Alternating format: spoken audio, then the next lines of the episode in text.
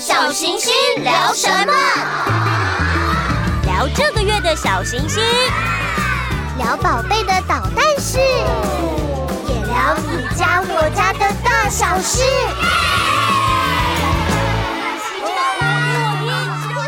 亲爱的朋友，大家好，我是小行星产品中心的梅子总监，欢迎收听亲子天下全新节目《小行星聊什么》。这是小星星第一次推出 Podcast 节目，我们希望透过这个新的渠道，可以让更多听众认识小行星。小行星到底是什么呢？小行星不只是一套培养学龄前孩子阅读习惯的幼儿刊物，也有专门的影音节目乐乐 TV，固定在 YT 频道上映。让小朋友也可以透过观赏优质的影片，乐在学习。在亲子天下 App 里头，也有更完整的小行星幼儿之故事专辑。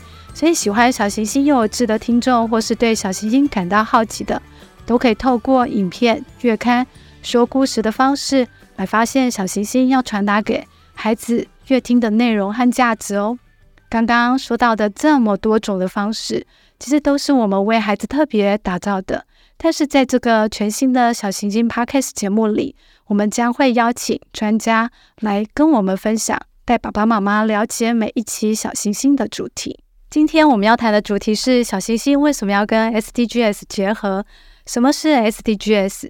是联合国在二零一五年宣布十七个永续发展目标，也就是二零三零年世界各国要达成的一个愿景。而我们也期望小行星可以带给孩子不一样的视野。这些议题不只是大人的职责，也可以从小小孩子身做起。所以从去年四月开始，小行星幼儿志的重点主题就跟 SDGs 做了一个很密切的结合，也希望透过这样的方式引导孩子培养永续发展的一些观念，在幼儿生活中实践，由他们渐渐来影响大人，一起让世界更好。今天我们特别邀请一位重磅来宾，也是小琴长期以来的合作伙伴，是现任国立屏东大学幼教系副教授兼任系主任的刘玉凤老师。他在幼教领域以及学前比较教育、芬兰教育、幼儿英语融入都有非常深入的一个研究。今天我们想请老师来跟我们分享如何在幼儿生活中落实 SDGs。现在我们欢迎刘玉凤老师，请老师跟大家打声招呼。嗨，各位伙伴、各位家长、各位小朋友、各位听众，大家好，我是刘玉凤，很高兴今天可以来到这边跟大家分享 SDGs。嗯，很开心这次可以邀请到老师。那我们刚好提到 SDGs 这些联合国倡议的大目标，对小小孩来说是不是遥不可及的目标？以他们的能耐来说，到底能不能做到？如果不是一个遥不可及的一个目标，我们在生活中又要如何落实呢？也想请老师来跟大家分享一下。嗯，好的。其实啊，这个 SDGs 的倡议虽然是大人世界的东西，而且是在联合国感觉跟孩子好遥远的这个距离当中去提出来的，但是啊，其实，在二零零八年的时候，在联合国下面有一个国际的幼教组织叫 OMAP，他们呢就已经发展了在幼儿阶段哦，就是进行永续教育的一些内容。意思是说呢，其实，在这么早的时间。幼教的这个领域，他们就已经开始有提到永续教育了。那在台湾呢，我们是在二零二零年，教育部啊有公告在台湾实际实践的一些内容。那这本书啊是永续教育的发展手册。那这个里面呢也包含的幼教哦。所以其实啊，幼教跟整个 SDGs 也是不是这么遥远的一个事情。嗯，那实际上呢，我们在幼教啊落实的观念呢、啊。可能会是 SDGs 这些大目标下面的一些小概念，那这些东西啊，一定是要跟幼儿经验非常相关的。举个例子来说，像我们 SDGs 目标十七，哦，这是一个谈的是国际伙伴关系的合作。哇，你可能会觉得说，跟小孩讲国际伙伴的合作真的是太遥远了。可是我们孩子平常用的东西，或是呢，他收到的生日礼物。可能里面都是很多国家设计、运输、剪裁以及合作出来的结果，我们就可以从这些生活经验当中去跟孩子分享有关于 SDGs 的目标跟这些内容了。嗯，嗯，原来是这样。那老师，我们都知道 SDGs 的目标还有十七大项嘛？那你这个月小星星的重点，我们抓了一个是跟第四个目标有关优质教育。那所以整个大的重点，它是绕这个图书馆的列书计划。那我想请老师先说说看，那个所谓的优质教育这个目标，对小小孩来说，它有什么样的重要性呢？嗯，是的，SDGs 第四的目标，它是优质教育。那优质教育呢，其实涵盖的内容非常非常的广。那对于整个全球来讲，可能很重要的是要提供一些没有办法就学的孩子进行教育。或是呢，提供在性别上面、在年龄上面一个教育均等的机会哦。比方说，很多地方的女孩子哦，小女生是没有办法上学的，或是有些地方他们根本没有基础教育可言。可是啊，在台湾，我们的环境相对而言是比较好的，我们的孩子从幼儿园开始就可以去接受教育，那一直到高中都有着还不错的教育品质。所以呢，在台湾的部分啊，我们其其实会比较聚焦在人力资本的层面，也就是说呢，就是让我们在整个人力资本上面可以提升。那更具体一点而言呢，就是落实终身学习的这个部分。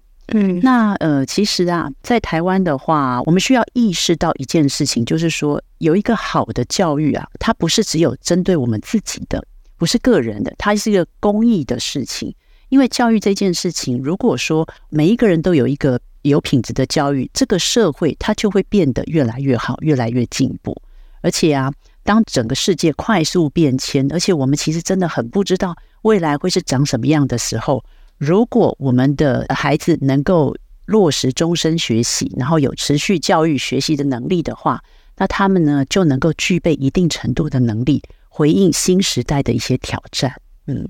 所以老师提到终身教育很重要，因为不是只有小小孩，连上了年纪的人其实也要活到老学到老。对，是啊，嗯嗯。那老师提到这个终身教育，那就关系到就我们刚刚说的学校的基础教育、基础的设施这样的资源，其实在台湾是非常多，也很多元。那除了这个之外，其实像是在我们生活中到处可以看得到的图书馆，它其实在我们生活中也扮演一个非常重要的角色。那也就是像这一期，小新特别规划了一个图书馆的列书计划，想要带领小朋友跟着角色人物阿基古进入到图书馆去体验跟挖宝。但挖什么宝呢？因为图书馆就是个宝库嘛。嗯、那我们希望透过这样的一个呃专栏的内容，逐步带领孩子去发现图书馆里面的奥秘，学习怎么去找书，怎么去借书，以及如何爱护这些共有的资源。那除了这个之外呢，嗯、其实我们现在可以看到，有些图书馆它不是只有书可以看，甚至连玩具都可以借。嗯、对对，应该对大人小孩来说，它都是一个很棒的资源。那我也想请老师分享一下，就是以现在我们大家可以看到，就是每一个县市它各有不同的图书馆，跟过往有一些什么样的不一样？那有没有什么让老师也觉得印象非常深刻，还蛮值得推荐爸爸妈妈带孩子去体验的呢？嗯。好，在谈这些特色图书馆之前，我想先跟呃家长分享一下图书馆哦，在现代这个这个时代当中，它可能存在的意义。因为啊，我想说，我们小时候印象当中去的图书馆，可能是一个比较安静，然后不能够讲话，要乖乖坐在那边的地方。嗯、那我们所在图书馆呢，接触到的东西，比较是去借书，哦，借那个实体一本一本的书去还书。嗯、对。可是呢，现在的图书馆。可能很多家长有发现哦，现在的图书馆一间盖的比一间漂亮，嗯，豪华、多功能，好多多载体哈。那这个呢，其实呈现了一个事情，就是说呢，资讯跟知识不再是用书本这样子的方式传递。我们都很清楚，其实啊，现在家长跟我们自己都是一样，你每天握着手机的时间，可能比你握着书的时间来的多很多。所以啊，我们很多的资讯的获得已经不再是借由那硬邦邦的书。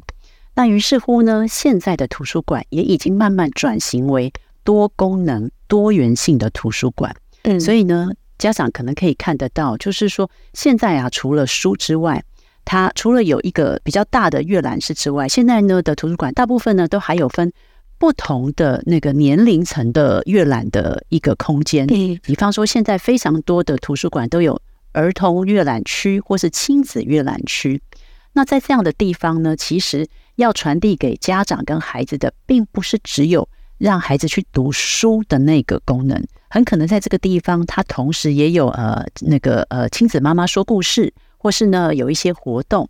那另外呢，在这个地方呢，也非常会适合家长跟孩子一起在这边读书。所以呢，我们在谈特色的图书馆之前，我想要先呃先点出的就是，现在的图书馆已经不是只有书这件事情了，它还有很多不同的功能，比方说还有一些展览呐、啊，还有一些可以借玩具呀、啊，或是说甚至是可以借一些呃三 C 的产品的这样的地方。那在这样多功能的设计之下，家长其实可以非常的去善用。我举两个国外的例子来讲，其实呢，像美国那个圣安东尼有一个图书馆，它根本就是一个没有书的图书馆，因为所有的书的借都是用数位的方式去进行。所以，如果呢，我们再用过去的那个借书的那个概念去的话，就会发觉奇怪，什么什么都没有。那在这个图书馆里面呢，它除了就是都是数位化之外，还有儿童学习区呀，还有阅读空间、社区教室啊、数位研究室等等，其实是非常多元的，好特别哦。对呀，对呀。那离我们近一点的新加坡也有一很具特色的图书馆，它叫 My Tree House 图书馆。那这个图书馆呢，它比较是一个一个主题性的图书馆，它。整个设计呢，就像是一个公园一样，就是一个绿色主题，里面有不同的语言的图书。另外呢，还有百分之三十的图书，它是集中在一些自然资源，包含水呀、植物啊、空气，让整个藏书跟这个环境跟这个空间都呈现是一个绿色的意象，然后并且非常适合儿童在里面进行阅读。酷啊！嗯，对呀，对呀。那至于我们台湾呐，其实。现在有很多的图书馆都是非常具有特色，从北到南，我们从台北市立图书馆，好，新北的图书馆，新北的图书馆在土城分馆，它有一个借玩具的空间哦。然后呢，我们的桃园，好，桃园的总图，它其实也有一个非常友善的亲子空间，在里面哦，孩子跟家长其实他们有专属的一个阅览室，好，然后呢，整个空间的设计也是非常棒的。然后呢，龙潭分馆也是有一些那个树根音乐的意象。那再往南呢，到台中，哦，台中市立的图书馆李科勇纪念分馆，它也有非常多跟幼儿教育相关的书。然后呢，云林的斗六也有一个亲子的图书馆。然后高雄市图以及屏东的总图都有非常多的亲子一起阅览的空间，也有专门针对。幼儿好，或是儿童阅读的一个空间以及藏书，所以这样听下来，整个台湾都有很多很多有善于亲子阅读的空间，真的是很棒的。对，呃，如果按照老师刚刚说了那么多，就是以台湾来说，从北到南，其实都有那么多精彩的图书馆，家长如何去善用它，其实也是一个很重要的一个议题。那老师刚刚有提到说，桃园的那个新的总馆，我其实自己也带了孩子去做新的体验。那我觉得他的分享还可能还不止只有小孩的儿童阅览室，我们即便走到了就青少年区，他的所有的阅览的空间也会做不一样主题的陈设。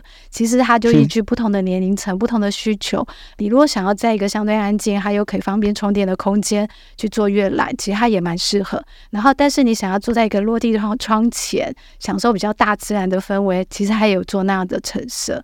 所以台湾来说，我觉得，诶，如何呃帮助就是家长去善用这样的一个就是公共资源，其实是一个很重要的要点。其实也可以看得到，蛮多爸爸妈妈。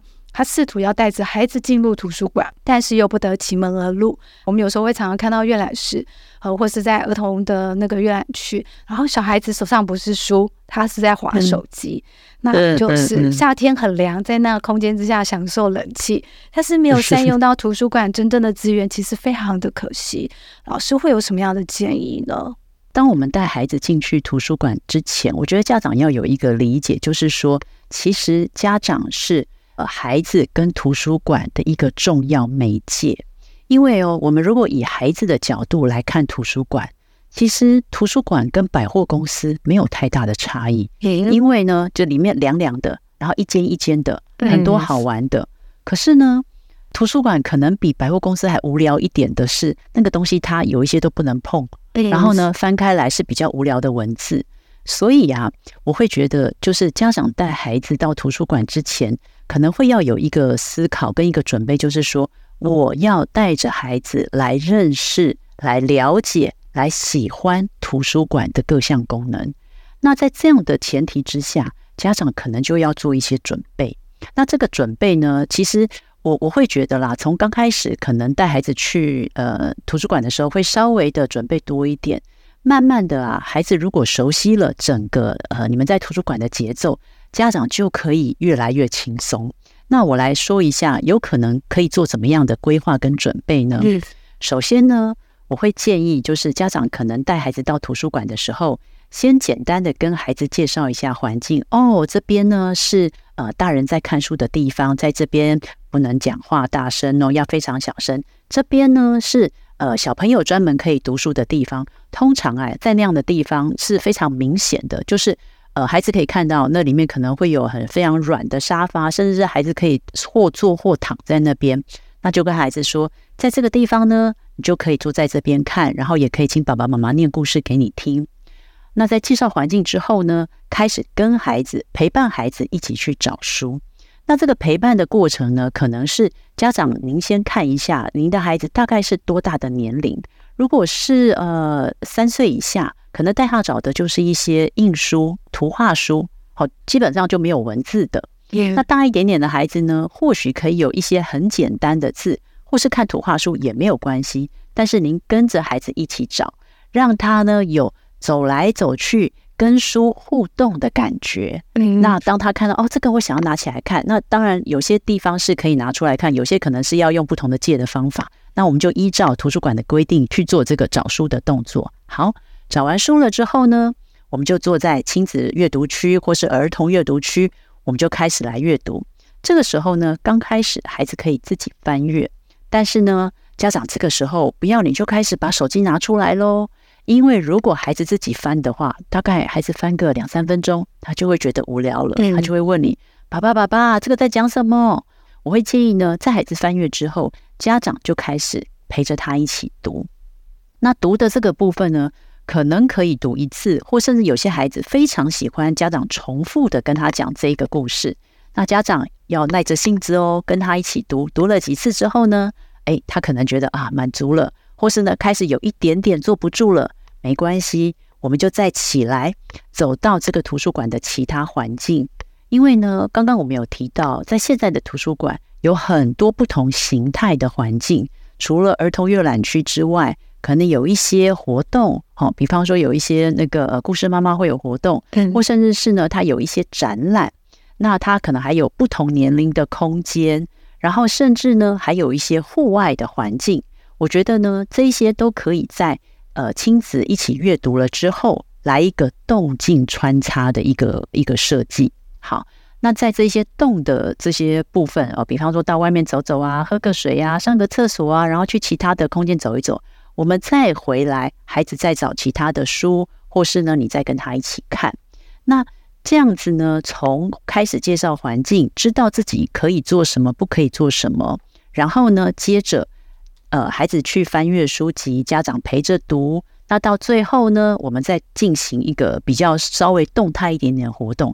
在这样穿插之间呢，其实我们想每一个阶段哦，孩子只要做个十五到二十分钟，其实这样一个循环就是大概是一个小时。嗯，我觉得就如果就小小孩两三岁的孩子来讲，他能够在图书馆前前后后待个一个小时，已经很不错了哦。嗯，那。在这个过程当中，其实大部分的时间家长是陪伴着的，然后而且是引导他，告诉他，就是说这个环境是要来干嘛的，这些书是要来怎么读的，然后你可以跟书进行怎么样的互动，或甚至是在离开之前跟孩子借一两本他喜欢的书，这样子图书馆对孩子来说就有一种很舒服、很好玩，然后呢，就是你又会陪他玩，他还可以带一些。好玩的东西回去的感觉，我觉得这对孩子来说会是一个非常好也非常正面的开始。嗯。嗯，老师这样分享很棒哎，因为呃，就是进到图书馆，如何建议家长先做一个规划，就是规划那个所谓动静之间的一些呃节奏。我觉得对家长来说，甚至是小孩来说，都是一个很棒的一个福音。对，那老师刚刚前面也有分享到说，有些图书馆甚至没有书，它是用数位的形态。那面对像这种数位的形态，呃，老师会有什么样的建议，让孩子去做新的体验呢？通常有数位形态的图书馆，比方说他可以借呃 Pad 哦、呃，去让小孩子来使用，它大概都会有一个呃限定的使用的时间。那我觉得在这个时候呢，家长可能可以就是扮演两个角色。第一个就是呢，可能在时间控管上面，因为比方说他可能可以借呃成人大概两个小时、三个小时，甚至一个上午。可是对于小小孩来说，可能不适合这么久。那我们可能呢，就在这个地方呢，设定跟孩子在呃进行平板的互动，可能就是二十分钟、三十分钟的时间。嗯，那另外一个呢，更重要的是用平板来做什么？如果这个三 C 的东西只是拿来代替你的手机，把它变得比较大荧幕的话，那又是非常可惜的事情。我觉得呢，其实像有一些呃图书馆，它的平板里面其实是有内建一些电子书的，那或甚至是它有一些那个频道。或是有一些影片是在里面的，我觉得家长就可以借由这个图书馆的这个载体，然后呢，它放在三 C 里面这样子的一个方式，告诉孩子，就是说这个东西其实未来你也可以运用这样的方式去搜寻你想要搜寻的知识。嗯，对，所以这个就是一个很好的示范。嗯，所以家长做好一个很好的引导的对象很重要。真的，嗯、对，因为好像还有一个部分有分享到，就从刚刚老师从头到尾都有提到，就是家长的伴读共读，其实是一个很重要的一个环节，而不是说把孩子带到那个环境之下，他就有办法，或是自己去挖宝。对，那从刚刚整体体验来说，图书馆其实我们都可以理解，现代来说，它已经不是只有书的地方。那也不一定是只能用眼睛去体验。随着时代整体的变迁，我们大家在接受资讯的方式跟载体其实越来越丰富跟多元。图书馆提供的资源其实也越来越多、越缤纷有趣。那如何弹性运用这些公共资源，做到终身学习，帮助你和我还有整个社会变得更好，其实是我们共同的目标。今天非常谢谢玉凤老师跟我们分享好多重要的观点。嗯，谢谢老师。我觉得我们要面对的是一个未知的世界。那我们的孩子啊，他其实如果能够借由图书馆，然后开启他的学习方式，那在面对未来很大的挑战的时候，他能够装备自己。我觉得这个跟他未来的学业成就倒是没有直接的关系，而是能够让我们的整个人类，哈，整个台湾，整个世界。能够借由这样学习的方式变得更好。嗯，那当然期待各位家长与孩子能够从图书馆开始建立你们终身学习的习惯。谢谢。好哦，谢谢老师。那我们今天访谈就到这边。亲子天下 Podcast，周一到周六谈教育、聊生活，开启美好新关系。欢迎订阅收听。从八月起，小星星聊什么？为父母打造一个有学习、有陪伴、有温度的空间。让小星星陪你育儿路上不孤单。Apple Podcasts 和 Spotify 给我们五星赞一下，也欢迎在许愿池留言。我们下次再见。